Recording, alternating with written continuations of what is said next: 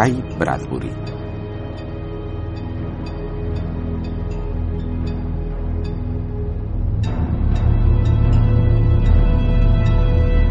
La sirena del faro. Allí adentro, en las frías aguas, lejos de tierra, todas las noches esperábamos la llegada de la niebla. Y llegaba. Y engrasábamos la maquinaria y encendíamos el faro en la parte de arriba de la torre de piedra. Sintiéndonos como dos aves en el cielo gris, Macdun y yo emitíamos aquella luz roja, luego blanca, luego de nuevo roja, para que la vieran los barcos solitarios. Y si no veían nuestra luz, entonces siempre estaba nuestra voz, el enorme y profundo grito de la sirena del faro que, estremeciéndose entre los jirones de la bruma, sobresaltaba a las gaviotas y las dispersaba como mazos de naipes y hacía que las olas se elevaran y espumearan. Es una vida solitaria, pero uno se acostumbra a ella, ¿no? preguntó Macdun. Sí, dije yo. Eres un buen conversador, gracias a Dios. Bien, mañana es tu turno de bajar a tierra, dijo él sonriendo, de bailar con las damas y beber ginebra. ¿En qué piensas, Macdun, cuando te dejo aquí solo? En los misterios de la mar. Macdun encendió su pipa. Eran las siete y cuarto de una fría tarde de noviembre. La calefacción funcionaba, la luz enviaba sus destellos en doscientas direcciones. La sirena sonaba a intervalos en lo alto del cuello de la torre. No había ni una ciudad en los 300 kilómetros de costa, solo una carretera que se abría paso solitaria a través de una región muerta hasta el mar, con unos pocos coches en ella Aquella extensión estaba separada de nuestra roca por tres kilómetros de agua fría y algún barco. Los misterios de la mar, dijo Macdun pensativamente. ¿Sabes algo de la tormenta de nieve más endiablada de todo el océano? El mar rodaba y se hinchaba con un millar de formas y colores. No había dos iguales. Extraño. Una noche hace años estaba aquí, solo, cuando todos los peces de la mar subieron a la superficie. Algo les hacía nadar por aquí y quedarse en la bahía. Temblaban y miraban la luz de la torre que se ponía roja, blanca, roja, blanca, por encima de ellos, de modo que yo podía ver sus curiosos ojos. Me quedé frío. Eran como una gran cola de pavo real que se estuvo moviendo hasta la medianoche. Luego, sin un solo sonido, se marcharon. Aquel millón de peces desapareció. Pensé que debían haber venido de todas partes a adorar a algo. Muy extraño. Pero imagina lo que les debe de parecer la torre, elevándose veinte metros por encima del agua, el dios de la luz que destella y manifestándose con una voz de monstruo. Nunca volvieron por aquí aquellos peces, pero ¿no crees que durante un tiempo pensaron que estaban en presencia de un dios? Me estremecí. Miré hacia la extensa pradera gris de la mar, que se extendía hacia la nada, hacia ninguna parte. Bueno, la mar está llena. Macdun dio caladas nerviosas a su pipa, parpadeando. Llevaba todo el día nervioso y no había dicho por qué. A pesar de todos nuestros ingenios y de los llamados submarinos, lo seguirá estando diez mil siglos antes de que podamos pisar el fondo auténtico de las tierras sumergidas, los reinos mágicos de allí abajo, y conozcamos el verdadero terror. Piensa en ello. Allá abajo todavía es el año 300.000 antes de Cristo.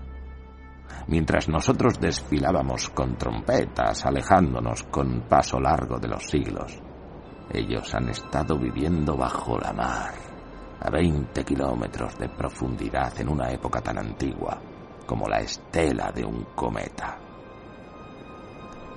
Sí, es un mundo muy viejo. Ven, tengo algo especial que llevo un tiempo queriendo contarte. Ascendimos los ochenta escalones, hablando y hablando para matar el tiempo. Arriba del todo, MacDoon apagó las luces de la habitación para que no hubiera ningún reflejo en las placas de cristal. El gran ojo de la luz zumbaba, girando con facilidad sobre el engrasado eje. La sirena sonaba regularmente, una vez cada quince segundos. Suena como un animal, ¿no crees? MacDoon inclinó la cabeza, como si se diera la razón. Un enorme animal solitario que grita en la noche. Sentado aquí al borde de un abismo de diez mil millones de años, gritando a las profundidades.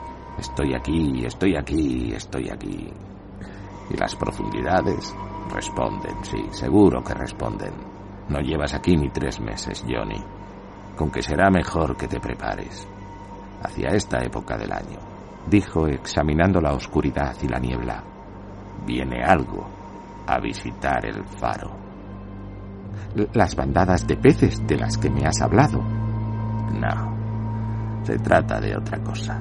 He tardado en contártelo porque podrías pensar que estoy chiflado, pero esta noche ya no lo puedo aplazar más porque según lo que señalé en el calendario el año pasado vendrá esta noche. No puedo entrar en detalles, tendrás que verlo por ti mismo. Limítate a estar ahí sentado. Si quieres, mañana podrás meter tus cosas en la bolsa de lona y subirte a la motora para ir hasta tierra y coger el coche que tienes aparcado en el sucio muelle del cabo y conducir de vuelta a una pequeña ciudad de tierra adentro y mantener las luces encendidas toda la noche. No te haré preguntas ni te culparé de nada. Ya ha pasado tres veces, una cada año y esta es la única vez que alguien ha estado aquí conmigo para verificarlo. Espera y presta atención. Transcurrió media hora con tan solo unos cuantos susurros entre nosotros. Cuando nos cansamos de esperar, MacDoon empezó a exponerme algunas de sus ideas. Tenía ciertas teorías sobre la sirena del faro. Un día hace muchos años un hombre se detuvo en una fría orilla sin luna, en medio del sonido del océano, y dijo, necesitamos una voz que llame desde el otro lado del agua, que anime a los barcos. Haré una, haré una voz igual a todo el tiempo y a toda la niebla que hayan existido jamás. Haré una voz que sea como una cama vacía al lado de ti durante la noche y como una casa vacía cuando abres la puerta y, como los árboles en otoño que no tienen hojas. Un sonido como el de los pájaros volando hacia el sur gritando, un sonido como el viento en noviembre y el choque de la mar contra la dura orilla fría. Haré un sonido que sea tan solitario que nadie lo pueda echar en falta, que todo el que lo oiga sollozará con el alma y los hogares se encontrarán calientes y estar dentro de ellos les parecerá lo mejor a todos los que lo oigan en las ciudades lejanas. Haré un sonido y un aparato y todos los que lo oigan sabrán de la tristeza de la eternidad y de la brevedad de la vida.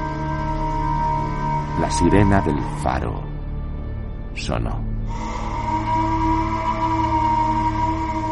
He inventado esta historia, dijo Macdun tranquilamente, para tratar de explicar por qué esa cosa sigue viniendo al faro todos los años.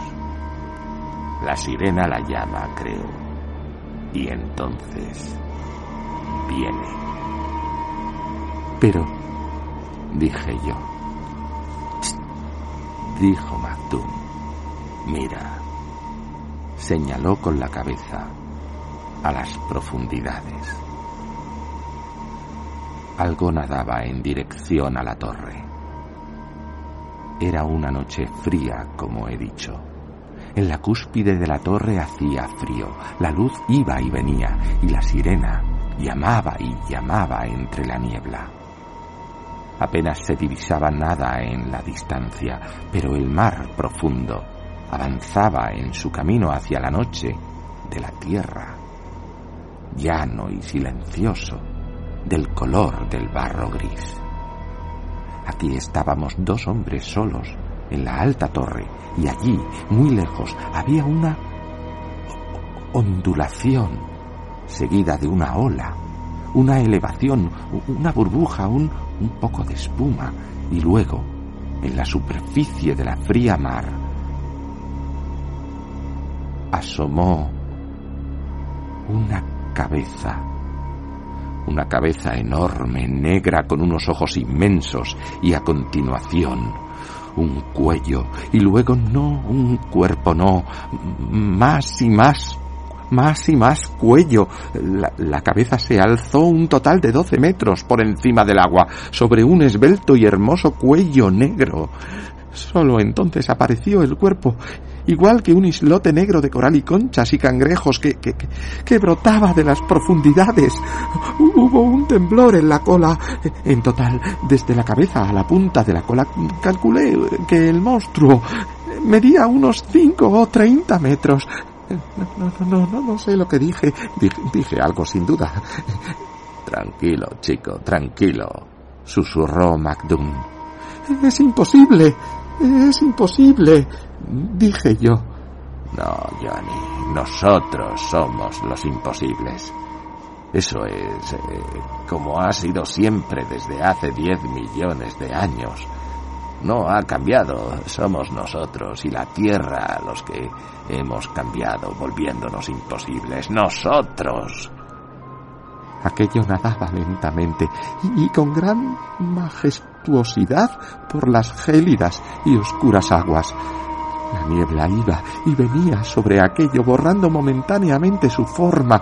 Uno de los ojos del monstruo recibió y despidió un reflejo de nuestra inmensa luz roja, blanca, roja, blanca, como un disco que, mantenido en alto, enviaba un mensaje en un código primitivo.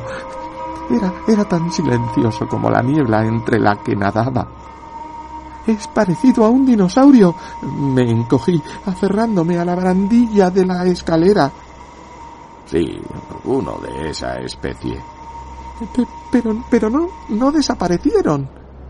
No, solo se ocultaron en las profundidades, en lo más profundo de lo más profundo, de la más profunda profundidad.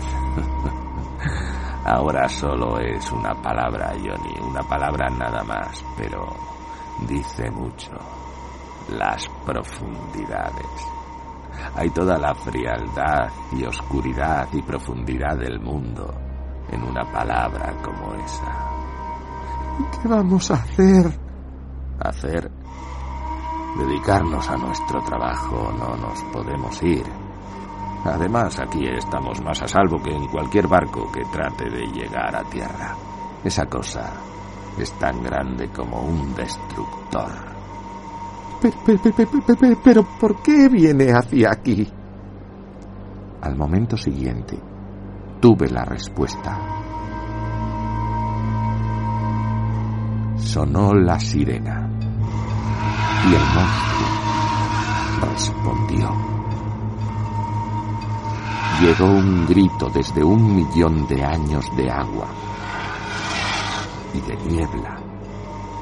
Un grito tan angustioso y solitario que me hizo vibrar de la cabeza a los pies. El monstruo le gritaba a la torre. La sirena sonaba. El monstruo volvió a rugir. La sirena sonó de nuevo. El monstruo abrió su boca de grandes dientes y el sonido que salió de ella fue el sonido de la propia sirena del faro, solitario y enorme y lejano. El sonido de el aislamiento, de un mar sin vistas, de una noche fría, de la separación. Ese era el sonido. Sabes ya por qué viene aquí, susurró Macdun asentí con la cabeza. El año entero, Johnny. Ese pobre monstruo está allí tumbado muy lejos. a miles de millas mar adentro y puede que a 30 kilómetros de profundidad, esperando este momento. A lo mejor tiene un millón de años de edad esa criatura.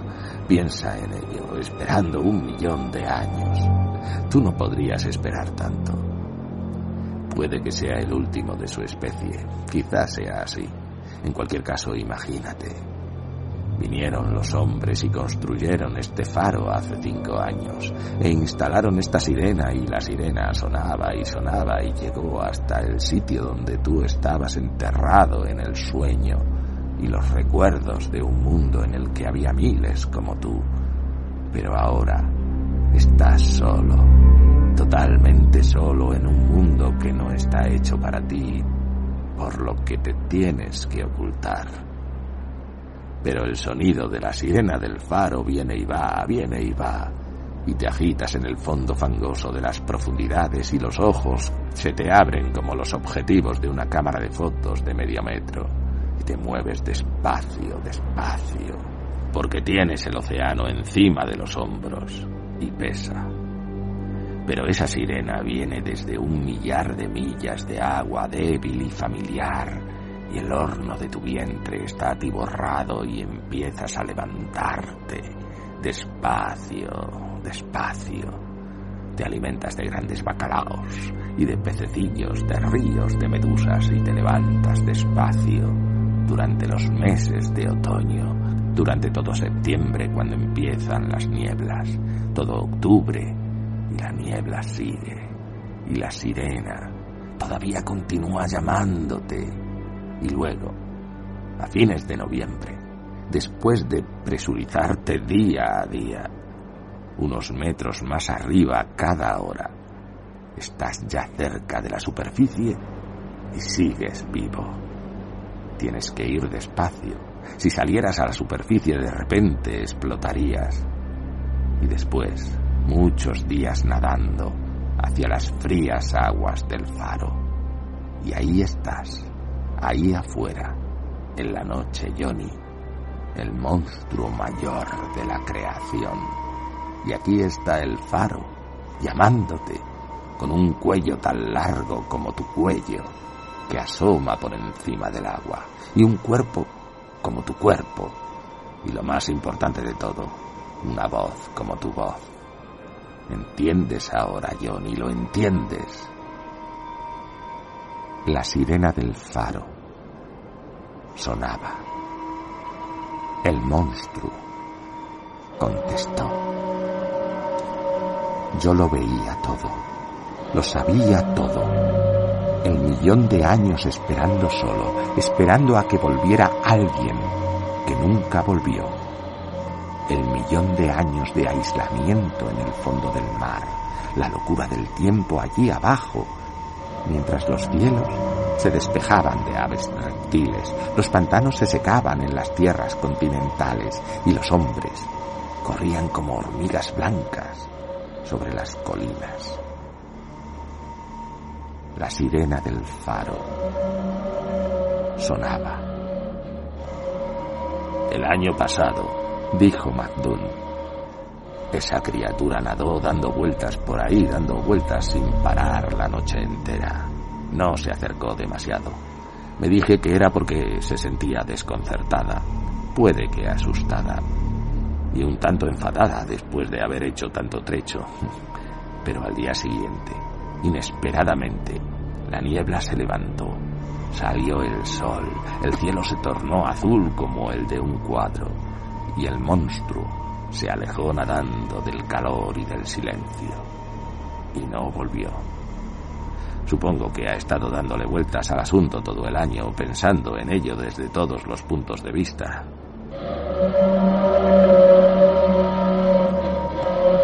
Ahora el monstruo Solo estaba a unos 100 metros de distancia, y él y la sirena se gritaban entre sí. Y la luz lo alcanzaba, y los ojos del monstruo eran de fuego y hielo. Esa es su vida, dijo MacDoon, la de quien siempre espera a alguien que nunca vuelve, la de quien siempre ama a alguien más de lo que ese alguien lo ama a él. y al cabo de un tiempo quiere destruirlo para que no pueda volver a hacerle daño a él. El monstruo se dirigía rápidamente hacia la torre. La sirena sonaba. Vamos a ver lo que pasa, dijo Macdun. Desconectó la sirena. El momento de silencio que siguió fue tan intenso que oíamos nuestros corazones latiendo en la zona acristalada de la torre. Oíamos incluso el girar de la luz. El monstruo se detuvo, permaneció inmóvil. Sus ojos, como faroles, parpadearon. Su boca se abrió. Soltó una especie de rugido, como un volcán. Volvió la cabeza a uno y otro lado, como si buscara los sonidos que se habían desvanecido en la niebla. Miró hacia el faro. Volvió a soltar un rugido, luego sus ojos despidieron fuego. Se encabritó golpeó el agua y se lanzó hacia la torre con los ojos llenos de una ira atormentada. ¡Mactún! grité. ¡Conecta la sirena! Mactún accionó el interruptor. Pero aún así, el monstruo siguió irguiéndose. Distinguí sus gigantescas garras y una membrana escamosa parecida a la de un pez que brillaba entre algo así como unos dedos que agarraban la torre. El enorme ojo del lado derecho de su angustiada cabeza brillaba ante mí como un barreño en el que yo podía ir a parar gritando. La torre se estremeció. La sirena daba gritos. El monstruo daba gritos. Tenía asida la torre y golpeó el cristal que se hizo añicos encima de nosotros. Mactún me cogió del brazo. ¡Abajo! dijo. La torre se balanceaba, temblaba y empezó a ceder. La sirena y el monstruo rugían. Nos apresuramos escaleras abajo, casi resbalando. ¡Rápido, rápido! Llegamos al piso inferior cuando la torre se hundía sobre nosotros.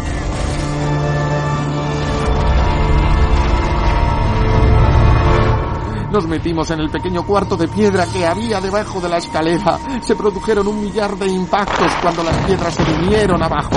La sirena se interrumpió bruscamente. El monstruo arremetió contra la torre. La torre cayó.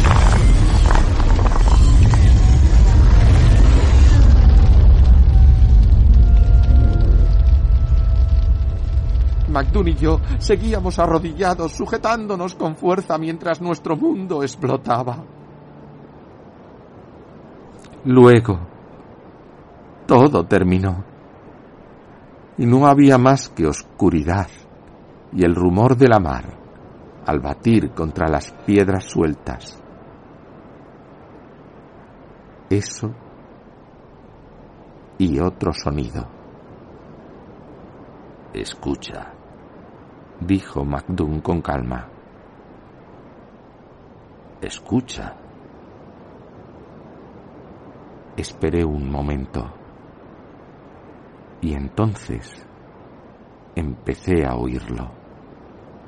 Primero un enorme aspirar de aire y luego el lamento, la perplejidad la soledad del gigantesco monstruo se cerró sobre nosotros, de tal manera que el apestoso hedor de su cuerpo llenó el aire. A tan solo el espesor de una piedra del cuarto donde estábamos.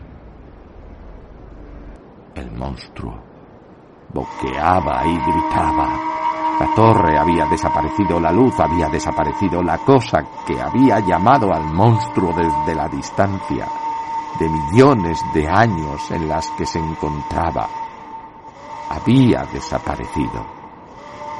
Y el monstruo abría la boca y emitía unos sonidos potentes, los sonidos de la sirena del faro, una y otra vez las tripulaciones de los barcos, mar adentro, no verían la luz, no verían nada, solo oirían el sonido, y eso les llevaría a pensar. Ahí está, el sonido solitario, la sirena de la bahía de la soledad. Todo va bien. Doblemos el cabo. Y así siguió durante el resto de aquella noche.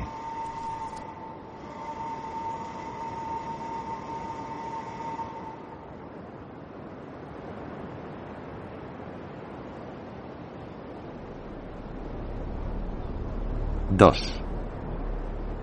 El sol calentaba, brillante y amarillo. A la mañana siguiente, cuando nuestros salvadores vinieron a sacarnos de debajo de las piedras.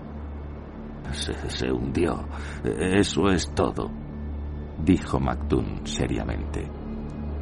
Notamos unos golpes de las olas y se vino abajo. Me pellizcó el brazo. No se veía nada extraño. El océano estaba tranquilo, el cielo azul.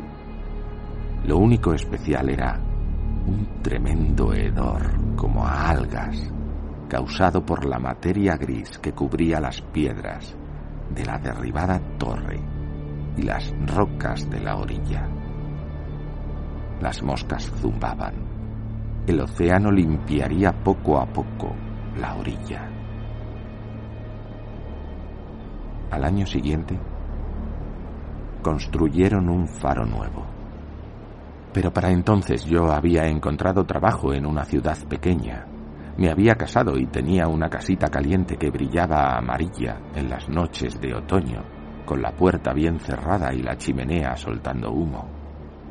En cuanto a Macdun, era el encargado del nuevo faro, que había sido construido siguiendo sus indicaciones con cemento armado. Por si acaso, dijo. El faro nuevo estuvo terminado en noviembre. Fui a verlo a última hora de la tarde y aparqué el coche y miré al otro lado de las aguas grises. Y escuché el sonido de la nueva sirena, una vez, dos, tres, cuatro veces por minuto, allá lejos. Y el monstruo nunca volvió. Se ha ido, dijo Macdun. Regresó a las profundidades. Aprendió que en este mundo no se puede amar demasiado a nada.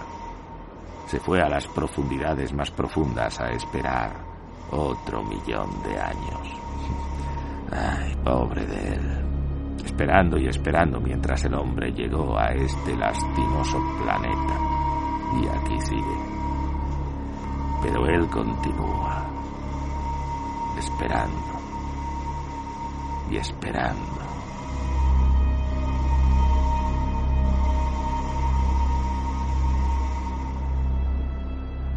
Me quedé sentado en el coche, escuchando. No distinguía el faro ni la luz de la bahía de la soledad. Solo oía la sirena. La sirena la sirena. Sonaba igual que la llamada del monstruo. Permanecí allí sentado, tratando de encontrar algo que decir.